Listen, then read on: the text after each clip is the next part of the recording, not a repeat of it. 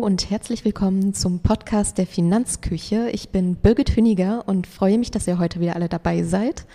Heute läuft es mal ein bisschen anders. Ich werde nämlich mal den Spieß umdrehen und äh, Christoph heute einige Fragen stellen.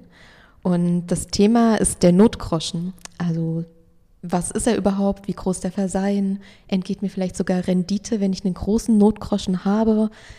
Darum wird es heute gehen. Und dann begrüße ich erstmal dich. Hallo Christoph. Ja, hallo Birgit. Schön, dass wir es heute mal umgedreht haben. Genau, ähm, wichtig vielleicht dazu, wir haben auch einen ausführlichen Beitrag zum Thema Notgroschen, Notpfennig auf der Finanzküche. Da könnt ihr einfach ja, draufgehen und da steht nochmal alles dann in ja, geschriebener Schrift, wenn man so möchte. Genau. Ich schlage vor, wir starten einfach. Genau, dann erklär doch einfach mal, was der Notgroschen eigentlich ist. Ich hole mal ein bisschen auf, ich, aus. Ich finde immer schön, wo solche Begrifflichkeiten eigentlich her, herkommen. Das hat seinen Ursprung im 16. Jahrhundert. Da hat, ähm, ich muss nachlesen, Julius, der Herzog von Braunschweig-Wolfenbüttel war das, ähm, der hat seinen Untertanen tatsächlich vorgeschrieben, ja, Notgroschen zu besitzen. Ähm, hieß, hieß natürlich nicht Notgroschen, sondern ähm, hieß Lösetaler. Ja, und der sollte seinem Volk dabei helfen, unvorhergesehene Ausgaben zu stemmen. Also so lange ist das schon her. Ähm, und genauso ist es heute noch. Also es hat sich bis heute durchgezogen. Der Notgroschen ist quasi dafür da, unvorhergesehene Ausgaben zu stemmen. Nur, dass uns nicht mehr der Herr von Wolfenbüttel das vorschreibt, dass wir den haben müssen, sondern dass wir uns auch sehr aktiv da selber drum kümmern sollten.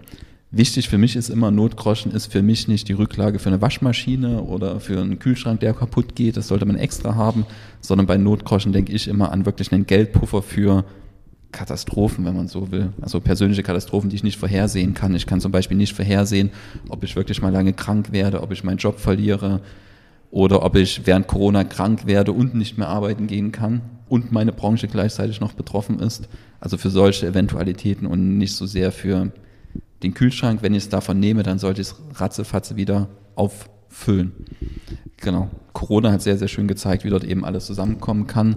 Ähm, ich hatte dort, ja, ich habe Künstler in der Beratung, die während der Corona-Pandemie gar nicht wussten, wie es mit ihrer Branche weitergeht. Und da hat man einfach gesehen, wie, wie groß Unsicherheit dann sein kann, auch bei den Zahlungsströmen mittel- und langfristig, obwohl man eigentlich noch fit ist, gesund ist und arbeiten gehen kann. Und ja, denen hat sehr, sehr geholfen, dass sie ähm, höhere liquide Mittel da hatten, einfach um dann ruhig zu bleiben und dann auch vielleicht Phasen zu überstehen, wo die eigene Geldanlage dann noch parallel runtergeht. Genau, also ja, wichtiger Punkt. Wenn ich mir heute ein Smartphone kaufe, dann weiß ich ja, dass es irgendwann in ein paar Jahren ersetzt werden muss. Aber ob ich jetzt von heute auf morgen ja meinen Job verliere oder so, weiß man ja manchmal auch nicht so genau. Macht es denn Sinn, den Notgroschen auf dem Girokonto zu behalten? Also der Notgroschen sollte aus meiner Sicht getrennt vom Girokonto liegen. Also Girokonto ist ja, ich sag mal, da sollte immer ein Puffer sein, dass ich da nicht ins Minus rutsche, wenn ich meine alltäglichen Ausgaben bestreite. Also ich kenne Menschen, die lassen ihr Girokonto immer wirklich genau auf Null laufen ähm, und sparen eben alles weg. Aber ich fühle mich wohler, wenn da wirklich ausreichend Puffer ist und ich nicht bei jeder größeren Ausgabe dann von irgendeinem anderen Konto was abzapfen muss.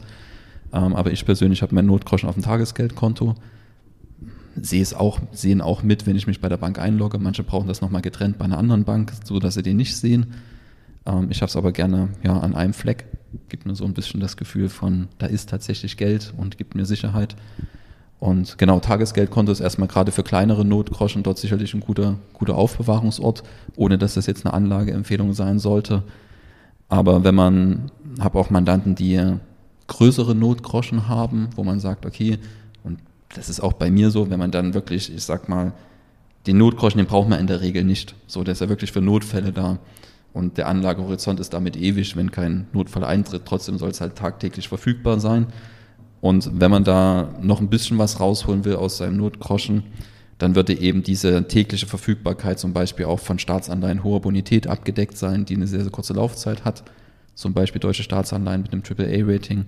Da könnte man zum Beispiel bei großen Notgroschen eine Hälfte vielleicht auf ein Tagesgeldkonto lassen und die andere Hälfte könnte man überlegen, ob man in Staatsanleihen investiert, die eine sehr, sehr gute Bonität und eine kurze Laufzeit haben und damit sehr, sehr risikoarm sind. Per Definition die risikoärmste Anlageklasse. Sogar risikoärmer als Bankguthaben, wenn ich so will, wenn man mal die staatliche Einlagensicherung außer Acht lassen würde.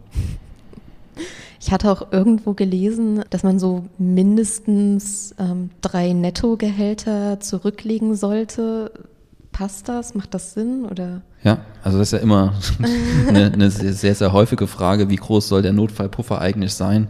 In der Beratung orientieren wir uns eigentlich nie am Einkommen, sondern eher an der Ausgabenseite, weil was will ich damit abdecken? Ich will meine Ausgaben abdecken und nicht mein Einkommen.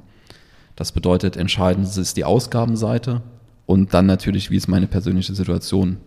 Ein Beamter ohne Familie braucht sicherlich einen kleineren Notgroschen als ich als Selbstständiger, der ein Kind hat und eine Frau, die auch noch aktuell mit auf mein Einkommen ein Stück weit mit angewiesen ist.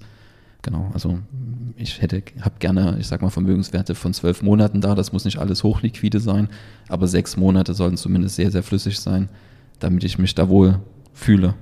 Und seitdem ich das habe, geht es mir auch deutlich besser und ich bin entspannter, wenn ich ans Thema eigene persönliche Finanzen denke. Das war in der Gründungsphase ein bisschen anders. Genau. Ja, ich glaube, ich habe auch ein halbes Jahr Ausgaben zurückgelegt. Ja. Genau. Hast du, hast du Notgroschen auch auf dem Konto liegen, oder? Momentan noch, ja. ich plane einen Umzug des Geldes. Ja. Weil ich möchte auch nicht alles auf einen Flecken haben. Ja. Genau. Ja, wie ist denn es bei Angestellten? Also du hast viel von Selbstständigen gesprochen, die eben von heute auf morgen vielleicht keine Aufträge haben, aber manche Angestellte denken sich vielleicht, okay, ich hab, ähm, bin ja hier in einem großen Unternehmen, bekomme laufend mein Einkommen, damit komme ich gut klar. Brauche ich überhaupt eine Notgroschen? Ja, das ist tatsächlich eine Frage, die, die ab und zu mal auftaucht. Selbstständigkeit wird ja per se als sehr, sehr unsicher in Deutschland wahrgenommen. Also sicherlich nicht von allen, aber von vielen. Und die Anstellung dagegen als total sicher, da kann nichts passieren. Aber wenn man heute selbst in einem Konzern sitzt und die eine komplette, ich sag mal, Abteilung schließen, dann ist man halt auch betroffen, egal was man vorher für einen Job gemacht hat, ob er gut oder schlecht war. Und ja, am Ende bin ich vom, als Angestellter auch ein Stück weit vom Unternehmen abhängig. Ich kann natürlich die Abhängigkeit verringern, wenn ich eine gute Ausbildung habe und somit dann vielleicht attraktiv bin auch für andere Arbeitgeber. Aber per se kann es auch bei einer Anstellung passieren, dass ich mal gekündigt werde. Oder ähm, kann ja auch sein, dass ich mal von mir aus kündige, obwohl ich es nicht beabsichtigt habe, weil ich mich vielleicht mit meinem Vorgesetzten überwerfe und nicht mehr auf Arbeit gehen kann. Und da ist natürlich schön, wenn ich den Spielraum habe, dann wirklich auch zu sagen, okay, ich verlasse jetzt eine Situation, die mir nicht gut tut und ich kann mir das auch leisten. Genau, und wenn man kündigt, hat man ja auch erstmal eine Sperrfrist für das Arbeitslosengeld. Und dann muss man ja auch eben mal drei Monate überbrücken. Ja, also drei Monate ist die Sperrfrist und Arbeitslosengeld ist ein wichtiger Punkt. Also als Angestellter hat man dann schon noch ein anderes Absicherungsnetz, wobei ich mir nicht vorstellen kann, als Selbstständiger, mir kann keiner kündigen erstmal. Also ich könnte durch eine Krankheit, klar, das ist dann viel, viel schwieriger, das abzufedern. Aber ich persönlich fühle mich jetzt als Selbstständiger erstmal sogar per se sicherer, als wenn ich eine Anstellung habe, weil mein Risiko, dass mir ein Mandant kündigt, dann fällt halt, keine Ahnung, ein Prozent von meinem Umsatz weg oder so. Das ist verkraftbar. Aber wenn ich einen Arbeitgeber habe und er kündigt mir, dann fällt alles weg. Also je nachdem, wie die Selbstständigkeit aufgestellt ist, kann die mal mehr oder weniger sicherer sein als eine Anstellung und umgekehrt. Hast du selbst schon mal auf deinen Notgroschen zurückgreifen müssen? Ja, tatsächlich. Du? Äh, bisher noch nicht. Also seit ich den habe, nee. Ja, habe die Geschichte, glaube ich, schon öfters erzählt. wir sind mal umgezogen aus unserer kleinen Dachgeschosswohnung, wo, wir letztens, wo ich letztens einen Beitrag drüber gemacht habe mit der Kinderzimmerrente. Ja, und da sind wir umgezogen in eine größere Wohnung. Alles schicki, schöne Wohnung und dann ähm, unten drunter, ja, die Untermieterin, die war nicht so nett. Die ist quasi nach 24 Stunden hochgekommen und ist meine Frau angegangen, dass das hier kein Kinderspielplatz ist. Und dann hat sie sich in der Wohnung nicht mehr so unbeschwert und wohlgefühlt. Und dann war irgendwann die Entscheidung, also nicht irgendwann, das ging bei meiner Frau ziemlich schnell und ich bin dann halt mitgegangen, dass wir wieder zurückziehen. Unser damaliger Vermieter hat es auch leider nicht geschafft, die Wohnung zu vermieten, wo wir herkamen. Deswegen konnten wir in die alte Wohnung zurück. Und ja, dort hatten wir die Küche schon rausgeklopft. Und dann musste eine neue Küche her, was im Nachhinein sogar ein Segen war, weil wenn ich mir jetzt vorstelle, wir hätten nochmal drei Jahre ohne Geschirrspüler gelebt. Also ich genieße das sehr, dass, da, dass die drei Jahre eine schöne Küche dort drin war. Also da hatte dieses Hin- und Rückzug-Debakel dann auch noch eine gute Seite. Aber da musste ich tatsächlich, da war, hatten wir auch finanziell noch nicht ganz so viel. Da war es tatsächlich gut, dass wir Notgroschen hatten und das gebe ich auch jedem mit, wenn ein Umzug stattfindet oder irgendwas, plan den Notgroschen nicht mit ein. Ähm, hätten wir das jetzt mit ausgegeben für den Umzug teilweise, wir hätten nicht zurückziehen können oder hätten ohne Küche dagestanden. Ja. Ähm, das wäre ziemlich blöd gewesen. Kann ich mir vorstellen. Genau, es gibt ja dann immer noch das Argument, dass ja, wenn man einen Notgroschen hat, dadurch ja einem Rendite entgeht, weil man ja genauso gut den Notgroschen irgendwo anlegen könnte und Prozente drauf bekommt. Ist das so?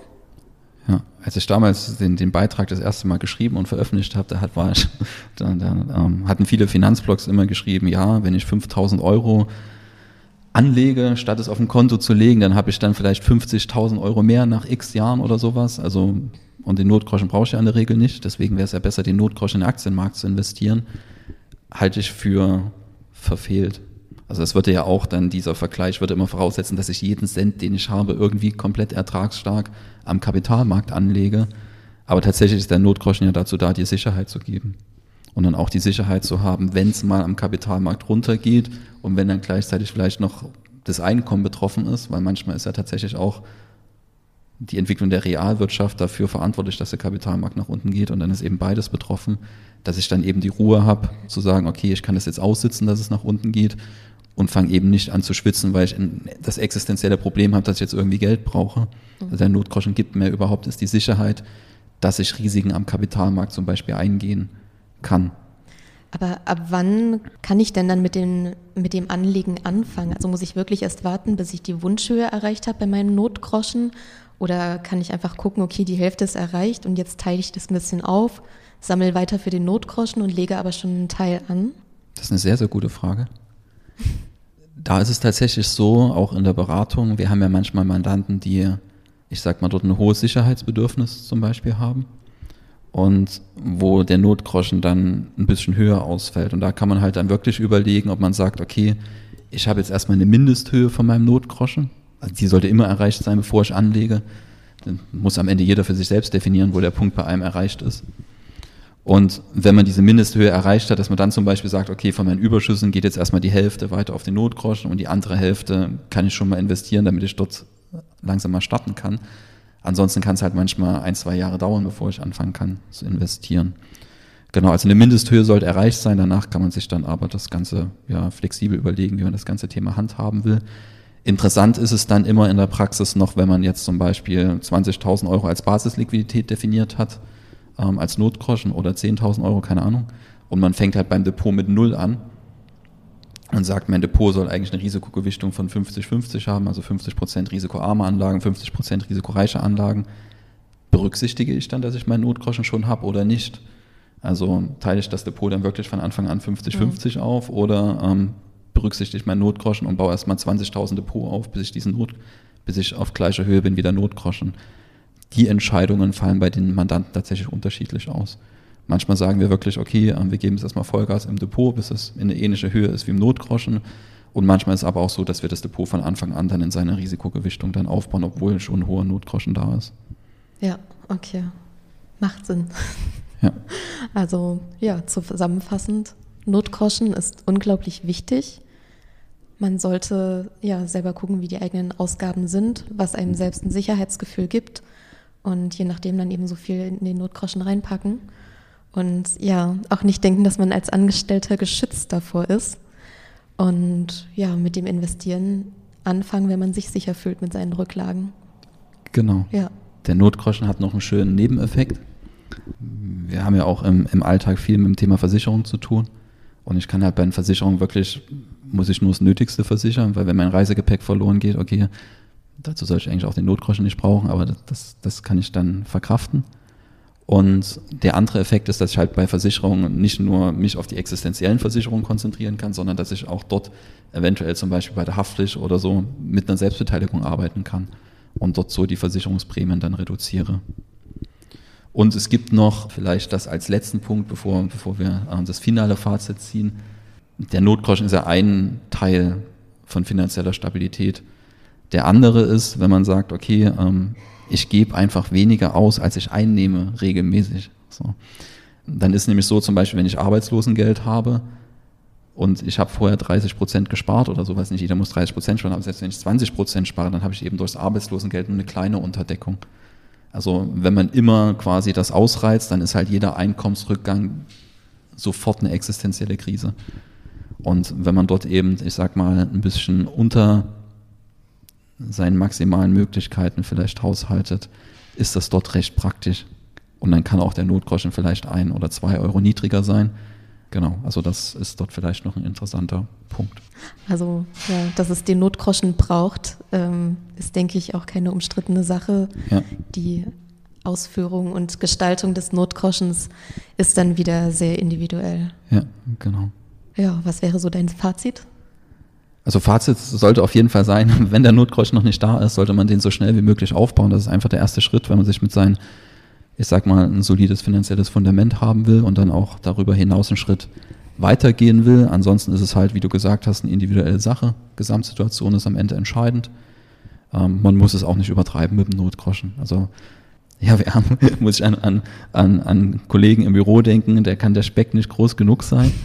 Aber irgendwann führt eben zu viel Sicherheitsbedürfnis auch zu, ich sag mal, vielleicht dem Auslassen von der einen oder anderen Gelegenheit sei es in Form von entgangenen Erträgen oder bei einem Selbstständigkeit vielleicht eine entgangene Geschäftschance oder sonst was. Also man muss es auch nicht übertreiben. Genau. Ja, schönes Fazit. Dann danke dir, Christoph, für das Gespräch und ja, wir hören uns dann hier bald wieder. Alles klar. Bis dahin. Ciao.